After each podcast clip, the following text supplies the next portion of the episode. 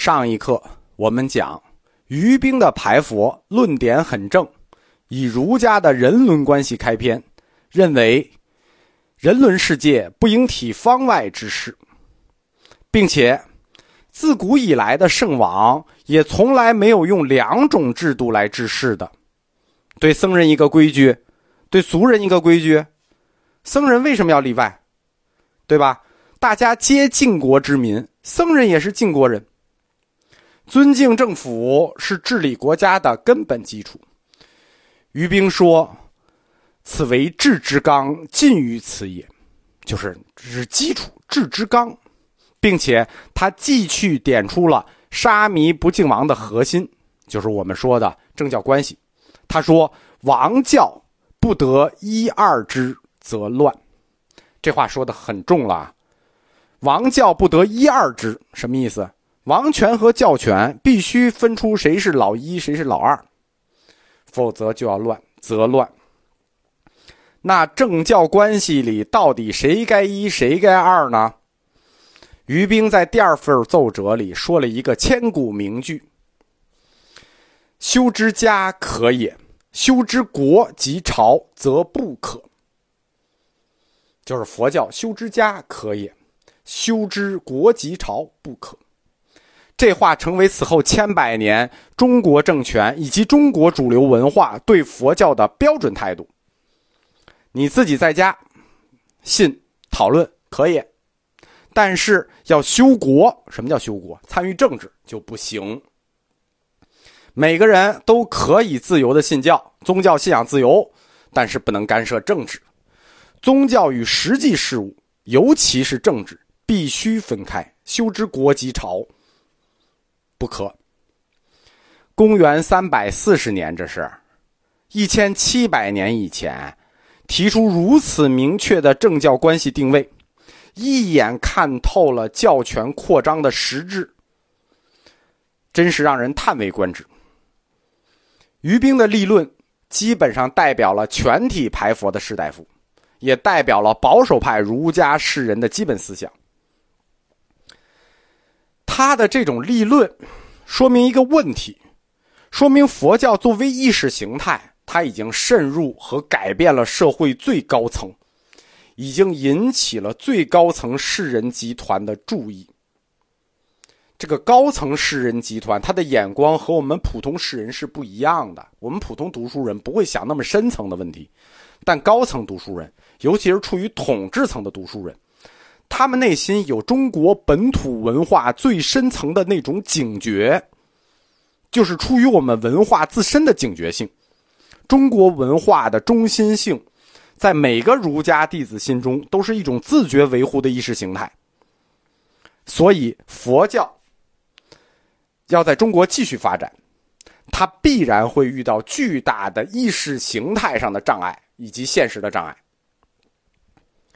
我们平心静气的说啊，于冰的观点大开大合，走的都是正路，他起点正，打的正，你很难反驳，对吧？他这个观点都很正啊，怎么反？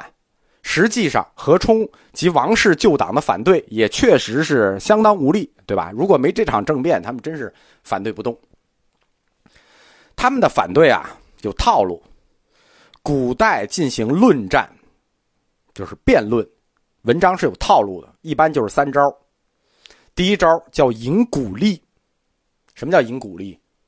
一般是追到上三代先皇、三皇五帝，我们用先皇的例子或者圣人的例子做反击。第一招叫引古例，啊，皇帝如何如何，炎帝如何如何啊，上三代先皇。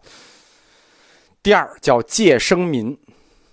引古例，下一个就要借生民。借生民什么意思？就是把天下苍生拿过来陪绑，借老百姓之口，借老百姓的观点进行反击。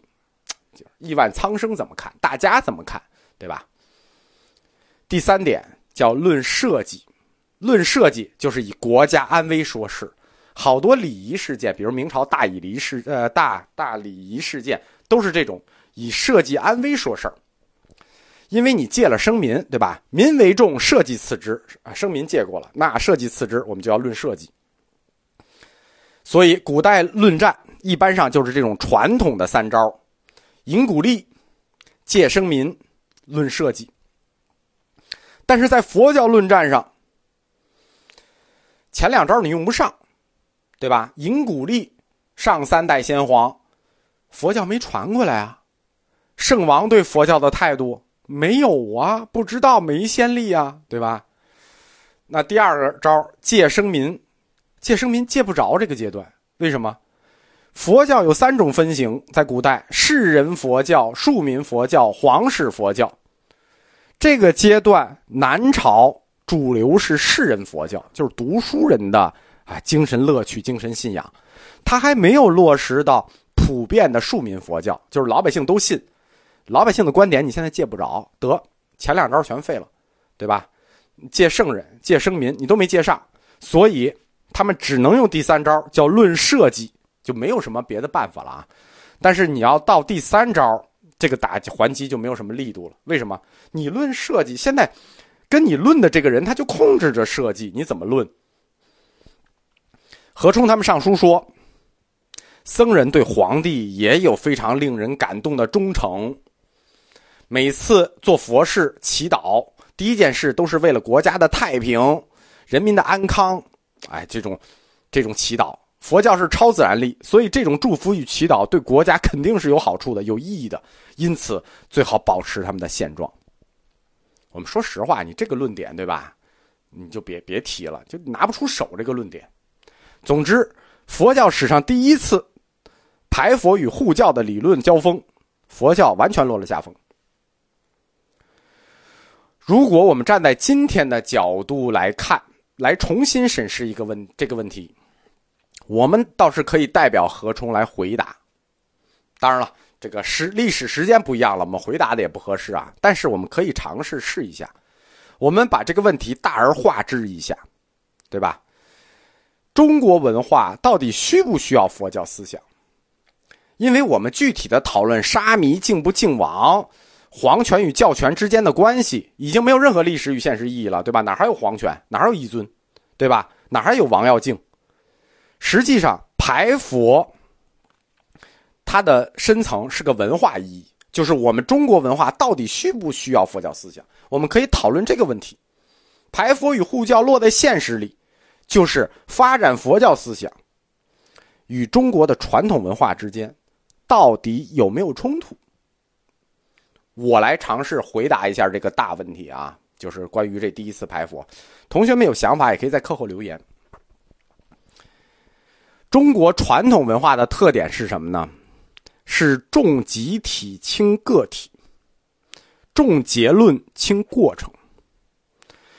对于人的生活里头，你会面临的那些诸多苦难、诸多困惑，包括迷茫。缺乏根本性的系统性的解释。我们说的是中国传统文化啊，对这个生活中的苦难困惑没有系统的解释。对于一百多年以来从什么德国、俄国传过来的那种东西，不能算在内，只是传统文化。对于人生的苦难，在中国文化里往往简而化之，就说这是命，这是运，缺乏深刻的理论讨论。中国文化中有一言以蔽之的传统，就是什么事儿一言以蔽之。为什么苦？人生为什么苦？为什么困惑？为什么痛苦？一言以蔽之，命运。简单的就用命运给你概括了，看似是提纲挈领，看似是登高望远，对吧？其实，从思想史的角度来看，等于空白，因为你说了就等于没说，对吧？思想史这块你是空白。就算不是空白，也是中国思想领域中极其薄弱的环节。人生的苦，你没解释，但是对人生苦的关切，恰恰是佛教的强项啊。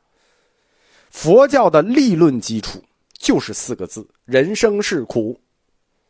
人家的学说干的就是这事儿，人家学说就立足在这事儿上。佛教就是一个立足于人本主义的学说。人本主义，他关心的是人和人生的细节。前课讲过，在佛教教理的支持下，儒家的玄学重友派重构了自己的基础理论体系，在底层逻辑上打通了儒家的天道观和伦理观，让儒家的明教和天命论形成了逻辑闭环。我们把佛教对儒家思想的这种支持和贡献撇开不说，我们就说它带来的宗教观念和人生思考。佛教带来的宗教观念和人生思考，他们的方向都非常一致，指向的都是中国文化最薄弱的一个环节，就是对个人价值和个人意识的突出，对吧？什么叫人生是苦？看到人生是苦，就是尊重你这个个人价值，不然我压根不理你。佛教思想它是一种人本主义思潮，它的出发点和终极目的都是以个人为本位的。佛教谈解脱，什么的解脱？谈的就是个人的解脱，对吧？它与中国传统的儒家文化思潮不同。儒家文化是一种家国同构的模型，它是立足于家庭本位与国家本位的。换言之，儒家文化是一种集体主义文化，而佛教文化是一种个体主义文化。个体主义与集体主义就构成了文化上的鲜明区别。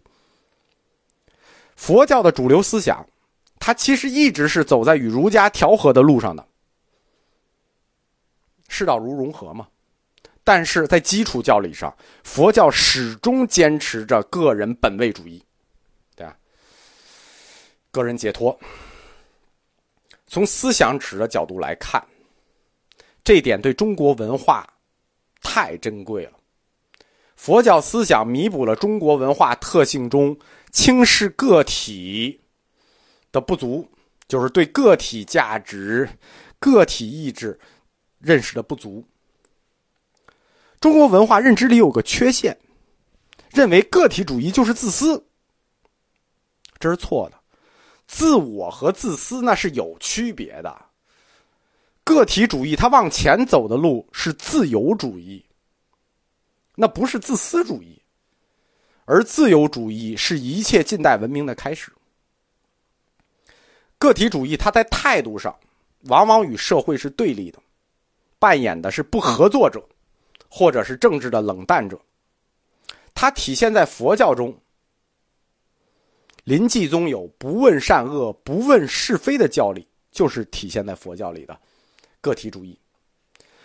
但是个体主义在文明里是不能缺少的，因为它可以对抗集体主义之恶。集体主义有很多的优点，我们都知道，但是你们没有想到的是，集体主义有很多恶，比如民粹主义，比如多数的暴政。佛教思想在维系整个中国文化的平衡性上是不可缺少的。佛教的个体。就是个人本位主义啊，主要集中体现在就在他的业报轮回理论上。中国的儒家思想也有业报轮回理论，不叫业报轮回理，也有因果报应理论。所谓积善之家必有余庆，积不善之家必有余殃，也有这个报应的说法。但是受报者并不是行为人本身，而是他的子孙儿女啊，就是家族。那这就很无辜了，他们凭什么接受祖先遗留下来这个后果？佛教则明确的提出了因果报应自作自受，就是有报应，但你得自作自受，因果不可转移、不可替代。这是对我们中国文化这种因果理论的一个修正，对我们文化传统的修正，对吧？你干坏事你倒霉就完了，对吧？你连累家人就不合适了。佛教的。这个自作自受，因果报应，自作自受。他这个逻辑里啊，有一个不言自明的前提，我们一般不注意。为什么能因果报应、自作自受呢？用西哲的话说，这里存在自由意志，个人可以决定个人的行为，个人有绝对自由的意志，你才谈得上自作自受，对吧？用法律的话说，你得是个完全行为能力人，那当然你自作自受。你要是不完全行为能力人，那当然还有你监护人的事儿。因为你有自由意志，所以你能自由选择，所以你就必须承受你选择的结果，进而自作自受。逻辑链条是这样的，对吧？意志自由则选择自由，选择自由，所以你要自作自受，自己要对自己负责。这是我们根植于中国人精神里的基因，实际是佛教根植于我们中国人精神里的基因，成为我们不可动摇的信念。已经在我们的精神里、文化里、基因里了，你怎么排佛？对吧？中国文化到底需不需要佛教思想？这个问题已经不用回答了。那这么大的一个问题，我们就简单尝试论证到这里吧。